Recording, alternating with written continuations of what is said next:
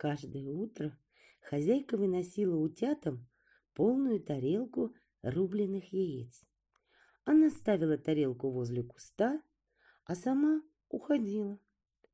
Как только утята подбегали к тарелке, из сада вылетала большая стрекоза и начинала кружиться над ними.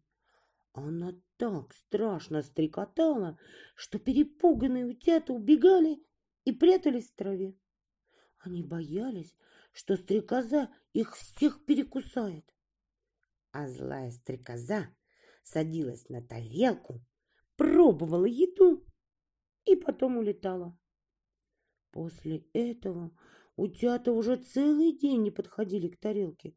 Они боялись, что стрекоза прилетит опять.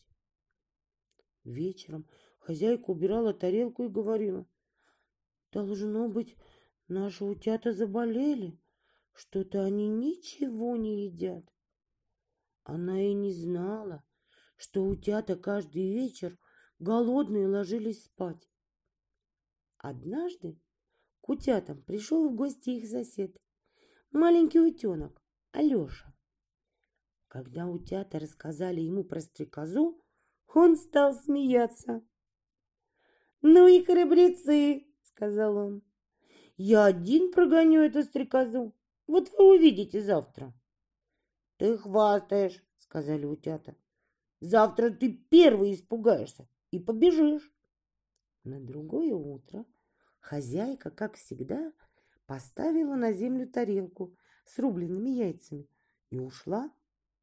«Ну, смотрите», — сказал смелый Алеша, — «сейчас я буду драться с вашей стрекозой». Только он сказал это, как вдруг зажужжала стрекоза. Прямо сверху она полетела на тарелку. Утята хотели убежать, но Алеша не испугался. Не успела стрекоза сесть на тарелку, как Алеша схватил ее клювом за крыло. На силу она вырвалась и с поломенным крылом улетела. С тех пор она никогда не прилетала в сад, и утята каждый день наедались досыта.